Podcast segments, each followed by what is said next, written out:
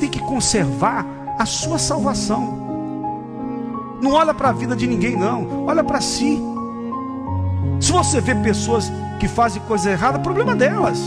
Elas vão dar conta. Cada um vai dar conta de si.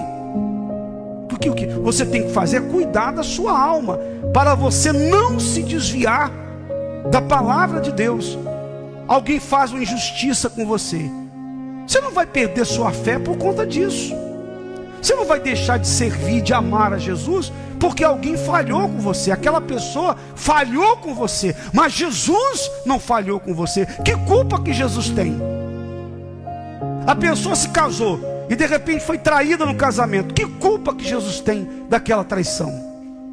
Então vai deixar de amar a Jesus, de servir a Jesus, porque sofreu a traição de alguém? Qual é a culpa que Jesus tem? Você não deve olhar para as circunstâncias, não deve olhar para lado nenhum.